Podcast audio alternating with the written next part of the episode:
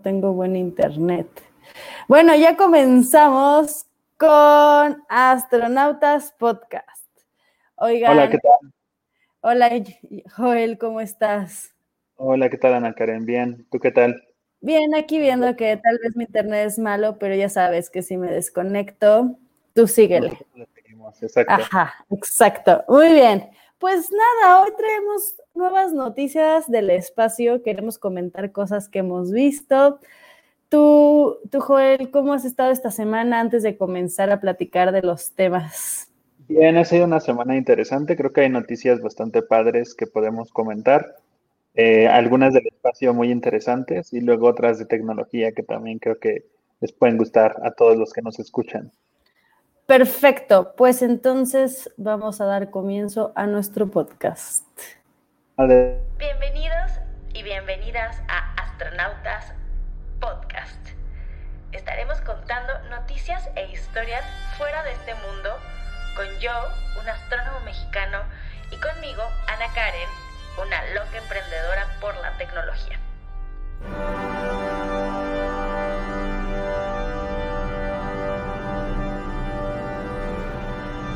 En este podcast te hablaremos de las novedades que hay en el mundo del espacio, de la astronáutica y por supuesto de la ciencia y la tecnología. Y quién sabe qué otras más cosas de las que nos gusta platicar. Comenzamos.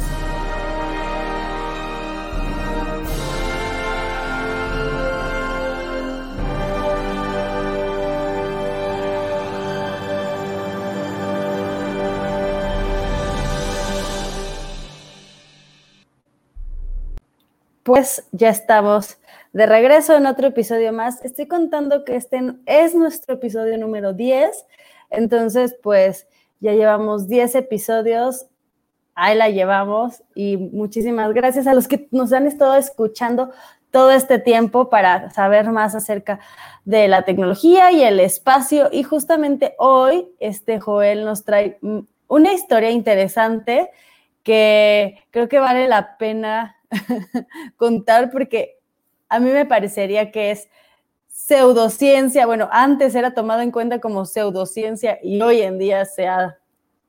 Bueno, eh, sí, es que está interesante, la verdad es que creo que fue una de las noticias más sonadas de la semana que el, Pentágono liberó unos, una especie de informes o desclasificó una especie de informes de sus fuerzas eh, en sus fuerzas aéreas sobre avistamientos de objetos voladores no identificados que había tenido desde 2004, ¿no? Entonces, liberó bueno, lo que él decía es parte de este informe es que 144 avistamientos de ovnis desde 2004 aún siguen sin, sin, sin explicación, excepto uno de esos 144, ¿no? Entonces fue una noticia muy sonada.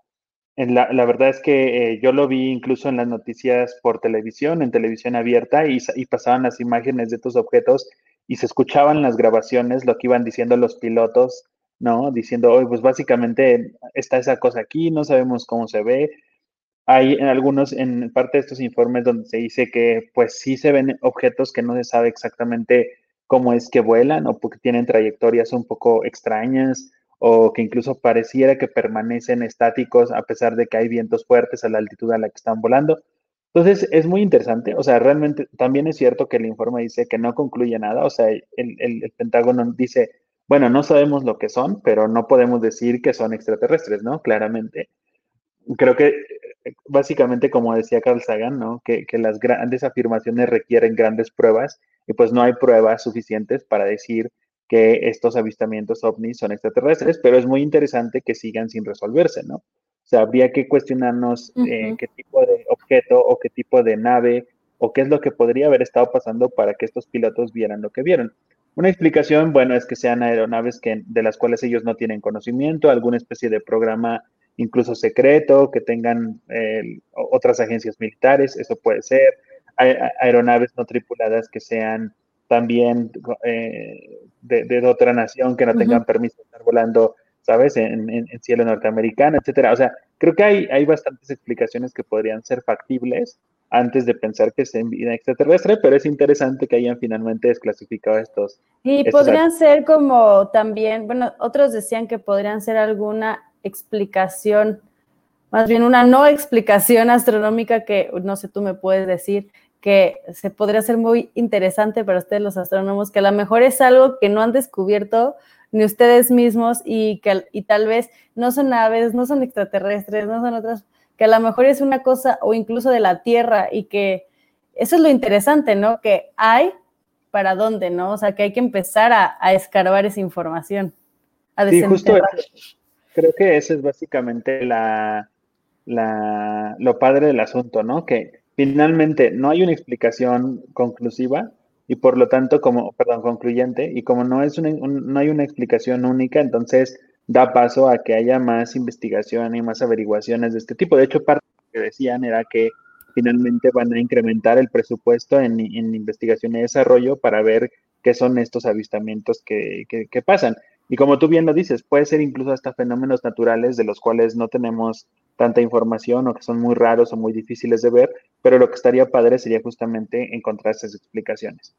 Y además de esto, te cuento que esta semana también salió en la prestigiosa revista Nature, que es una revista científica muy seria, de las más, eh, creo que de las más importantes que hay en el mundo, un artículo científico hablando de extraterrestres sobre, em, bueno, no, habla específicamente sobre extraterrestres, pero habla sobre los planetas que podrían tener como en la línea de visión a la Tierra. Es decir, la Tierra y el Sol se están moviendo en la galaxia, ¿no?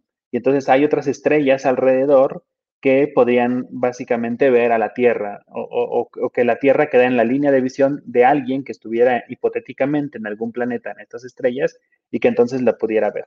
Entonces, esta semana sacaron, sacaron justamente este, este artículo y los astrónomos pues lograron localizar alrededor de 2.000 estrellas donde los extraterrestres, si es que existieran, podrían eh, ver directamente a la Tierra, ¿no? Y está bastante interesante porque dice que durante los últimos 5.000 años ha habido alrededor de 1.700 estrellas que han estado como en línea de visión con la Tierra, donde aparentemente podría haber un planeta y dentro de ese planeta, pues a lo mejor una civilización que nos pudiera ver. Y dentro de los próximos 5.000 años habrá otras 319 estrellas que finalmente eh, podrían estar en, la línea de visión con nuestro planeta. También el artículo habla sobre que hay alrededor de 75 estrellas, las cuales ya han recibido las ondas de radio que hemos emitido a los seres humanos a lo largo de las diversas transmisiones que hemos estado haciendo. De hecho, eh, pues tú sabrás que las primeras señales de televisión se hacían en ondas de radio y estas ondas de radio escapaban de la atmósfera. Entonces, si alguien en otro planeta hipotéticamente pudiera captar esas señales, pues vería básicamente nuestros primeros canales de televisión o las primeras telenovelas o series que, que fueron pasando, ¿no? Entonces ya nuestras señales, de, nuestras ondas de radio ya han barrido al menos 75 estrellas eh, y pues en caso de que existiera algún planeta en esas estrellas o vida en un planeta dentro de esas estrellas, podría haberlas captado. Pero pues bueno, hasta el momento no existe ninguna señal de regreso, no hay ningún contacto realmente 100% pues seguro, pero es interesante, ¿no? Que, que, exista esta posibilidad. Y creo que es muy, creo que es muy padre, ¿no? Sería muy, muy, padre, pues encontrar vida en otro planeta. Pues también, pero no estamos seguros que la vida de otros planetas tengan la tecnología que nosotros tenemos para aceptar ese tipo de comunicación o al revés, que nosotros ellos tengan algo tan avanzado. Bueno, si son más avanzados, creo que es mucho más fácil que puedan, pero si son mucho menos avanzados, pues a lo mejor es, hay un planeta donde está empezando la vida, ¿no? Está empezando los inicios y donde no hay tecnología como nosotros hace miles de años. Es que exactamente, justo de eso habla también el artículo. O sea, eh, la verdad es que es complicado encontrar otra civilización que al menos estuviera como a tu par tecnológica, de tal manera que se pudieran comunicar, ¿no?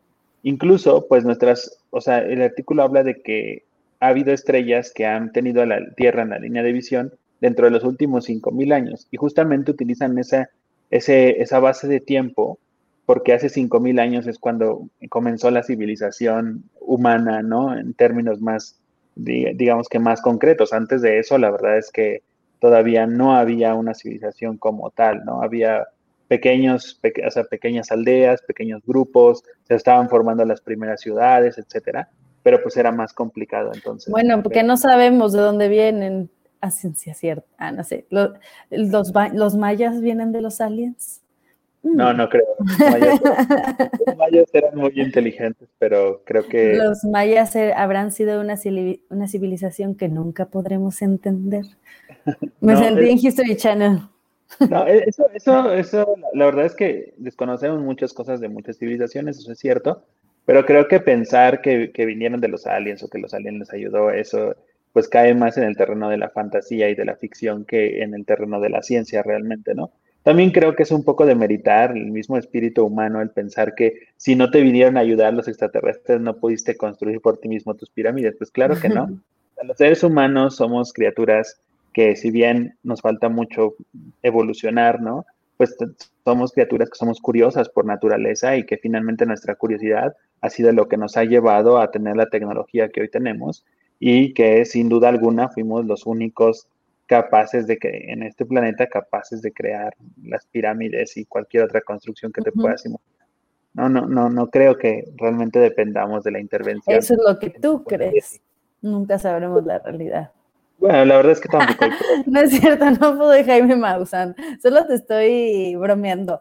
Porque la verdad es que yo nunca he sido una amante, o sea, aunque me gustan las cosas del espacio, de astronautas, o sea, como yo soy más aspirante del lado de la tecnología, como al lado de, de, o sea, casi nunca vas a oír hablar de que los ovnis y los aliens y los fantasmas, o sea, soy, menos de las cosas que no se saben a, ciertas, a ciencia cierta, o sea, no me llama la atención tanto, pero ahorita se puso muy interesante con esto que ya se está convirtiendo más en ciencia, que son lo de los ovnis, que ahora sí.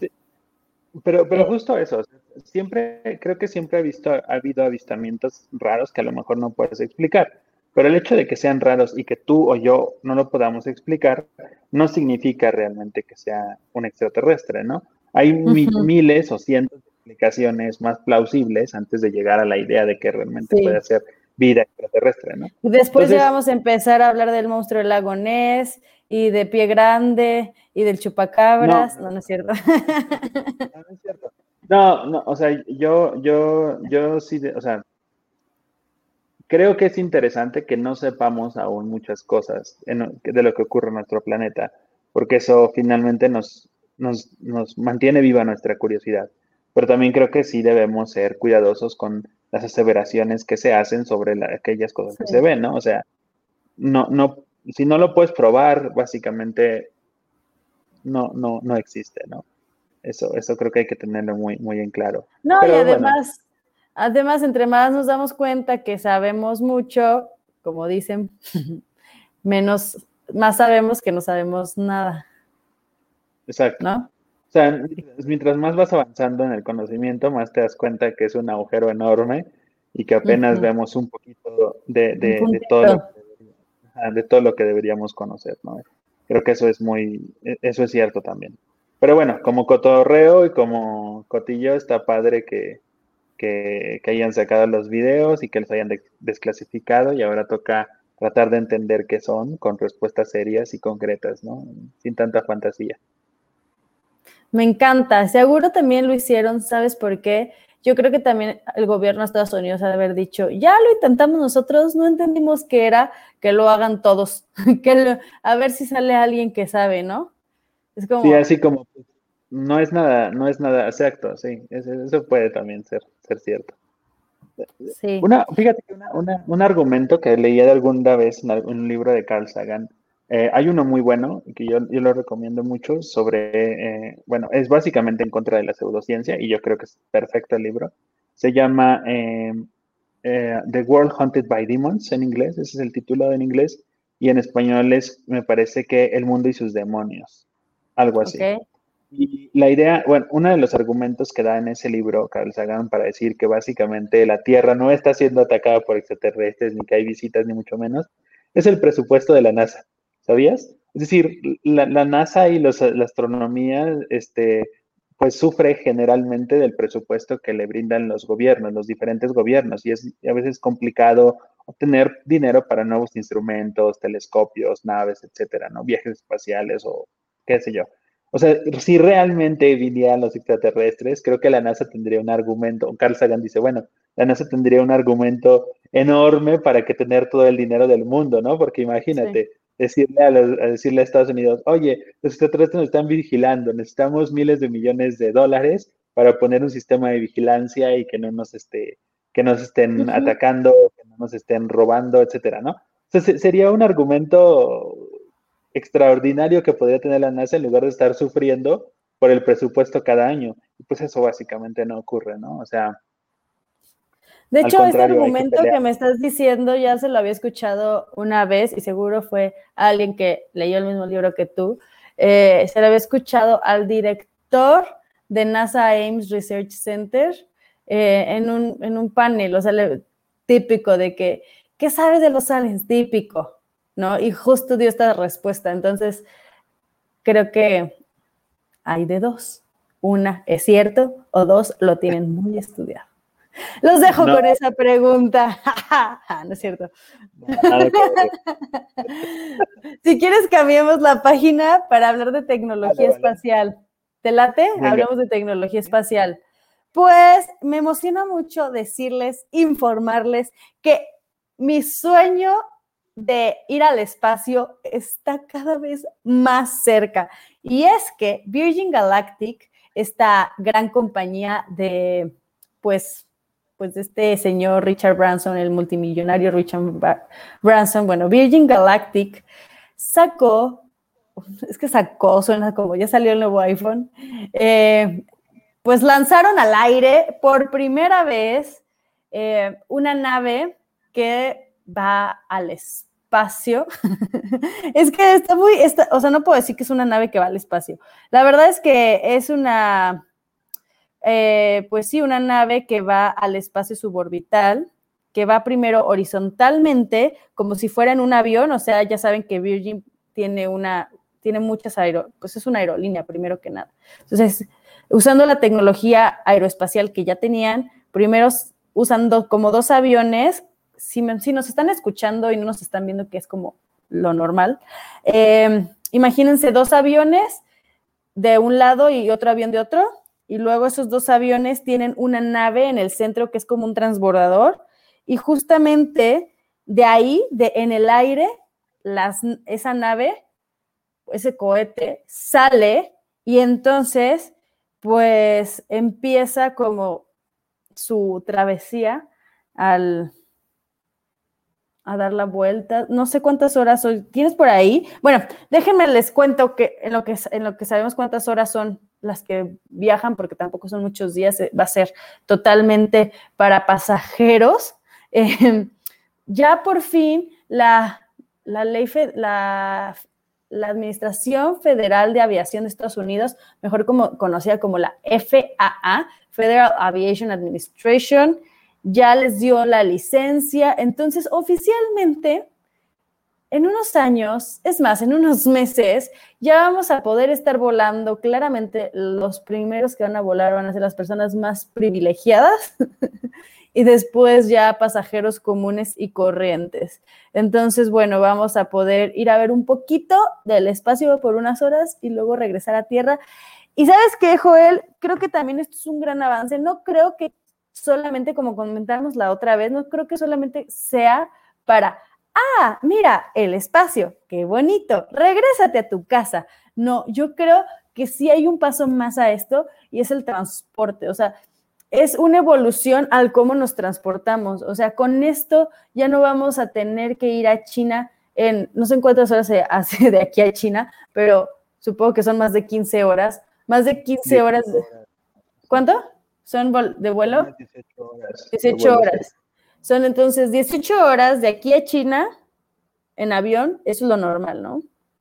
Sí. ¿Cuántas horas serán de México? Bueno, claramente no va a salir de México, pero de Estados Unidos, imaginemos de, de cualquier lugar de Estados Unidos a China, van a ser de una a dos horas. ¿Por qué? Porque simplemente tienen que subir y luego bajar, ¿no?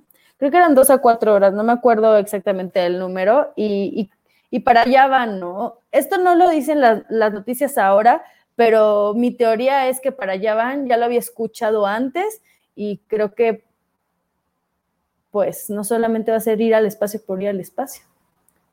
Sí, puede ser, como tú le dices, una evolución de, del transporte, o sea, un nuevo medio de transporte. En algún, en algún momento no serán simplemente los vuelos comerciales como hoy los conocemos, sino también podría ser con estas navecitas que viendo, me acuerdo haber visto en el trailer de Rápidos y Furiosos 9, algo parecido, ¿eh? es como una especie de carro con un cohete que sale al espacio, a la órbita y luego regresa, pero bueno. Ah, sí, cierto. la gente que le gustan los autos, las carreras y Pues básicamente son dos aviones que traen un cohete en medio, ¿no? Dos aviones cargando un cohete.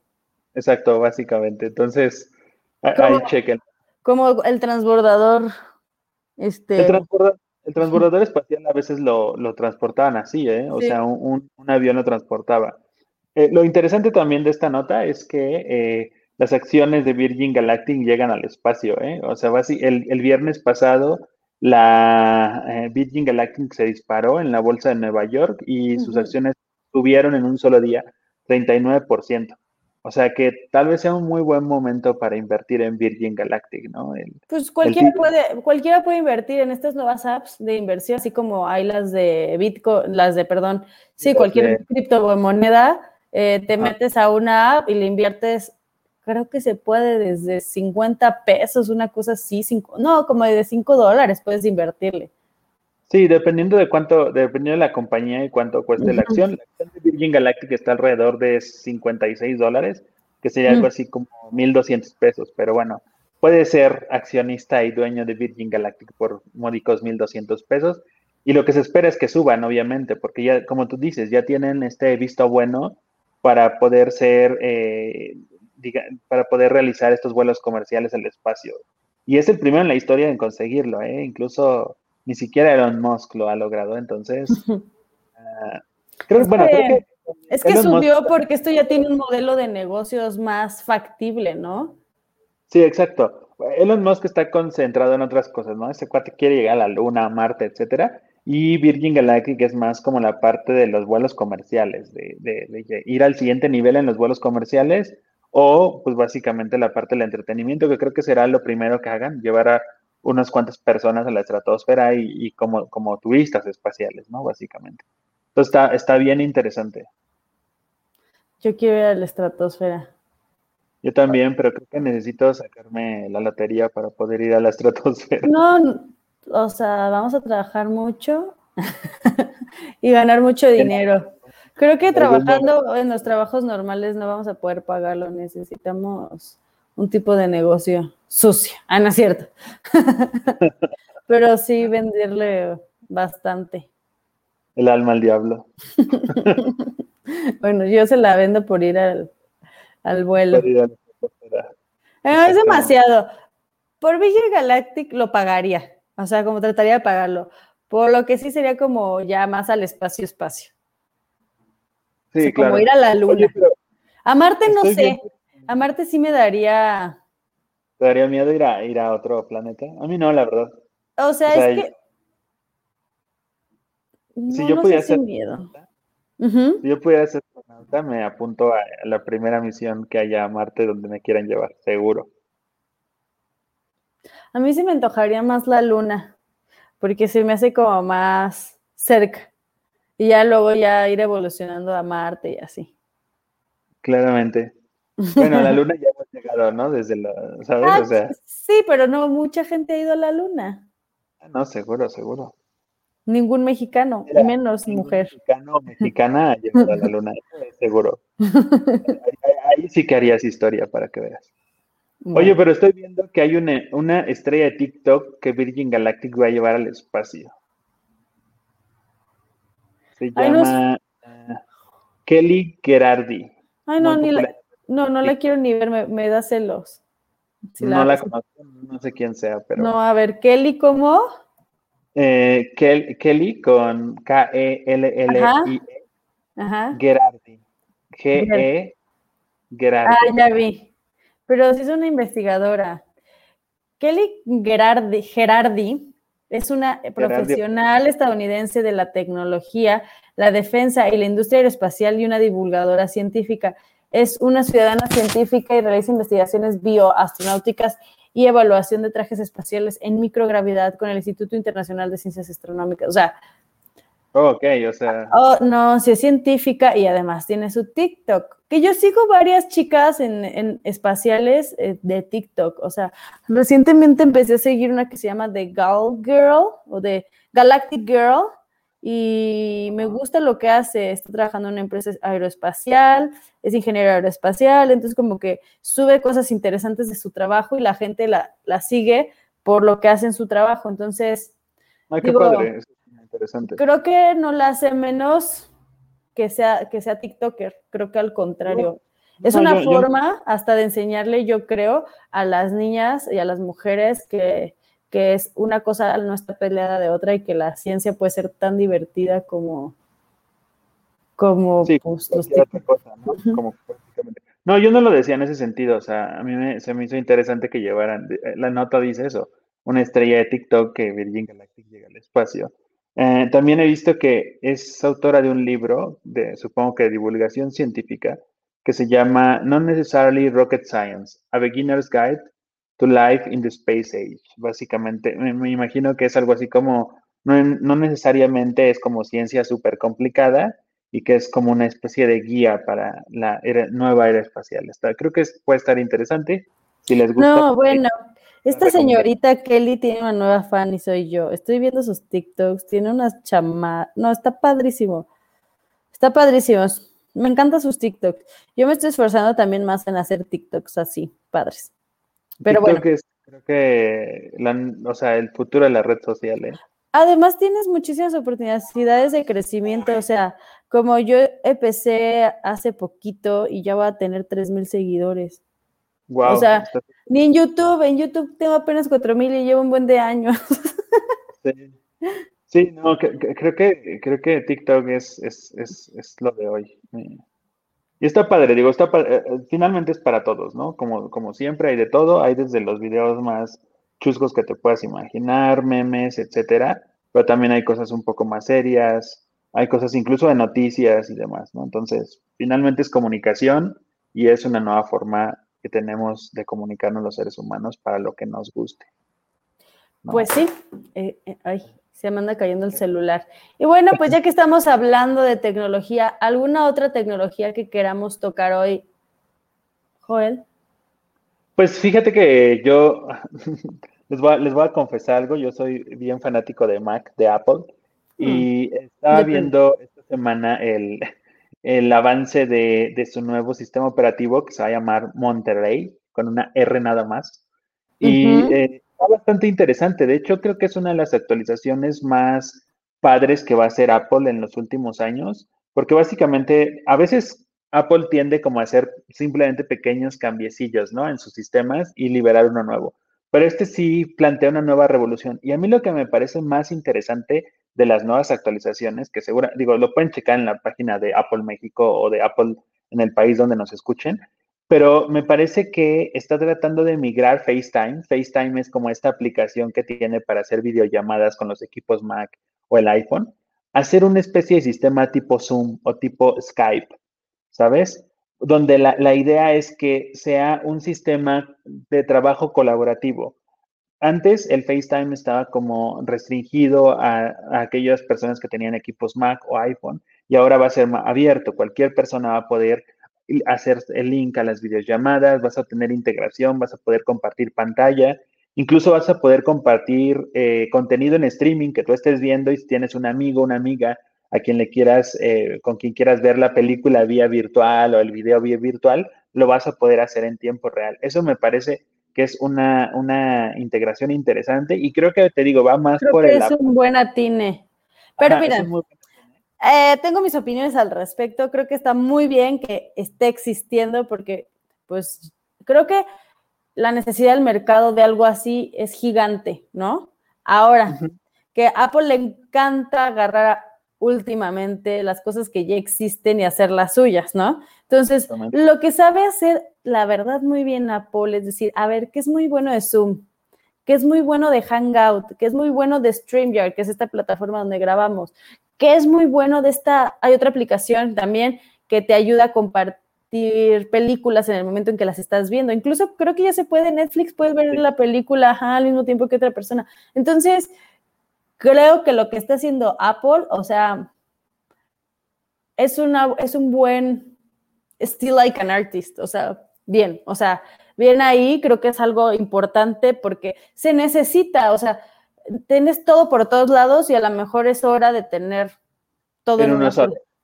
Exacto, como que a mí lo que se me hace interesante es la integración. Finalmente es la sacas de la caja y está listo para usar y no tienes que instalar ninguna aplicación adicional o estar intercalando entre varias aplicaciones. Esa es una actualización padre y la otra que me gustó mucho es la capacidad de poder hacer, eh, compartir em, cosas directamente entre diferentes equipos Mac.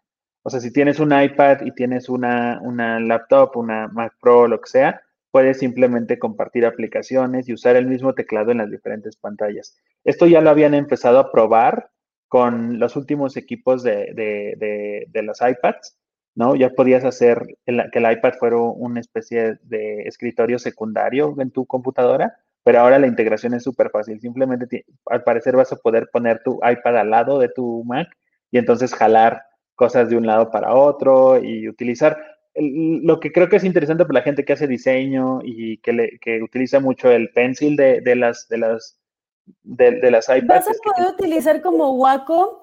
No. el pencil eh, en el procesamiento del, del, del, Mac, ¿no? Entonces, sí, eso, sí está padre, creo. Creo que la integración es finalmente. Está padrísimo. Me encanta. Yo sí uso esas cosas. Está padrísimo. Me emocioné tanto que hasta desperté a mi gato. Está padrísimo eso. Y luego lo puedes usar solamente, supongo que con las tablets nuevas, ¿no? Eh, bueno, creo que hay algunos modelos con los que los puedes usar, obviamente. Yo tengo tablets, pero se me hace que ya no aplican. Se han estado quedando. Es que de las iPads que tengo de verdad, o sea, no las he ido actualizando y como que como que no sé, no sé, a ver quién, quiénes son de esos que compraron una tablet y la tienen aventada. Como que mi celular me sirve para lo mismo que la tablet. Sí, eso creo que pasa mucho, pero la verdad es que las, nuevas, las nuevas iPads son bastante poderosas. Eh, eh, también ahora con esta nueva integración del chip M1, que el chip M1 finalmente es mucho más rápido y poderoso y está integrado en un iPad, entonces realmente puedes hacer cosas muy, muy padres de procesamiento mismo de videos. Eh, También de videos. Es que si a mí me dijeran, tu computadora va en tu casa y eh, tu iPad es para viajar, pero puedes hacer lo mismo, o sea, yo con eso sería feliz. Fíjate, las nuevas MacBook Pro eh, que, que sacó Apple traen el chip M1, que es el mismo chip que están integrando ahora en el iPad. Entonces, básicamente puedes hacer exactamente lo mismo con una que con otra. Eso creo que abre más posibilidades, ¿no? Al trabajo. Y que además en el iPad pues tienes el pencil, el lápiz y tienes también pues la pantalla que es touch, etcétera. Entonces, creo que, creo que está bastante interesante. Deberíamos también algún día hacer una especie de unboxing o review de una de estas computadoras y tecnologías. Me encantaría hacer un unboxing si me la manden gratis, ¿verdad? Porque normalmente esas cosas cuestan más de mil dólares. pues creo que con esto vamos cerrando, a menos que quieras contarnos de otra cosa, pero para mí creo que son noticias bastante interesantes. Pues ya nada más para cerrar, si quieres, con esto mismo de Apple, una cosa que últimos días a mí en particular me ha parecido interesante porque en mi trabajo manejo ahora cosas también de inteligencia artificial, es que he estado como loco tratando de solucionar los problemas para entrenar redes neuronales en las GPU de las Macs. Y eh, estuve leyendo por ahí que al parecer los nuevos chips, estos chips de M1, ya vienen optimizados justamente para hacer entrenamiento de redes neuronales. O sea, no todos los procesadores sirven de la misma manera para entrenar las redes, ¿no? Algunos se tardan más que otros, etcétera. Pero estos M1 al parecer vienen optimizados de tal manera que incluso es a veces hasta más factible entrenar una red en el procesador, en el CPU, que en la GPU, que es como estas unidades de procesamiento para, para cosas de video y aceleración de gráficos, etcétera. Entonces, creo que también eso es muy interesante. Vamos a ver, y esto también lo digo porque hace poco estuve en un workshop de Intel, eh, nuevos procesadores de computadoras que vienen justamente diseñados para hacer entrenamiento de redes neuronales y de inteligencia artificial. No solamente para hacer las tareas generales que haces tú en tu computadora, sino también ya para entrenar estos nuevos algoritmos. Entonces, esto está bien padre para los desarrolladores, ¿no? Para todos aquellos que se dedican a entrenar redes. Ese, creo que es interesante. Y ya, con eso, con eso me callo. No, no pasa nada, Joel. Está bien que nos cuentes. Hoy, si estás inspirado y las personas quieren escuchar, adelante. Y pues nada, que tengan una bonita semana. Nos vemos el siguiente lunes aquí en Astronautas Podcast. Vamos a darle unos apes a Joel porque de repente si quiere rajar y hacer para atrás. Pero ve, tienes tantas cosas tan importantes que comunicarles al mundo que aquí estamos platicándoles de todo esto. Recuerden, eh, pues, dar seguir en, si están escuchando este podcast por primera vez, síganos en Spotify, en Apple, síganos, cuéntenle a sus amigos, compártanlo, porque de verdad es que yo y Joel queremos, el burro por delante, Joel y yo queremos que de verdad mucha gente se interese tanto como nosotros nos estamos interesando por esto. Y, y pues nada, que esperamos que pronto traigamos más proyectos con Astronautas Podcast. Síganme en redes sociales como arroba a a Joel como astro-joel. Joel, ¿algo más? Pues nada más, fíjate que te, voy a dar una noticia. Esta semana me dijeron que nos escuchaban en Barcelona. ¿Ah, de verdad?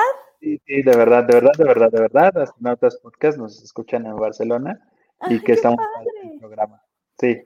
Ay, me pone muy feliz. Sí, sí, sí, sí. Entonces sigan escuchando, por favor. Conéctense. A mí me pasó que alguien me quiso mansplainear, así como, oye, esto y esto y esto, y yo de que no nos mansplainen.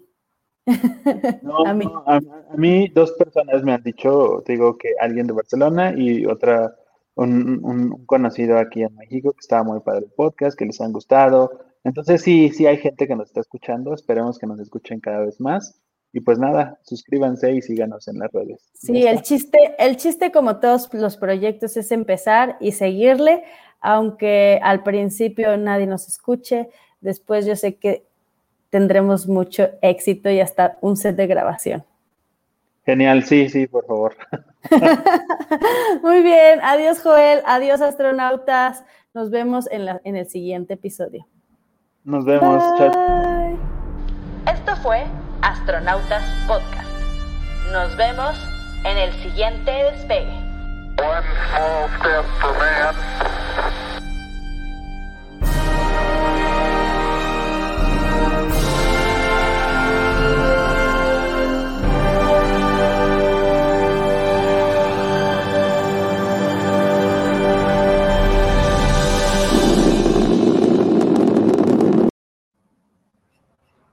Listo.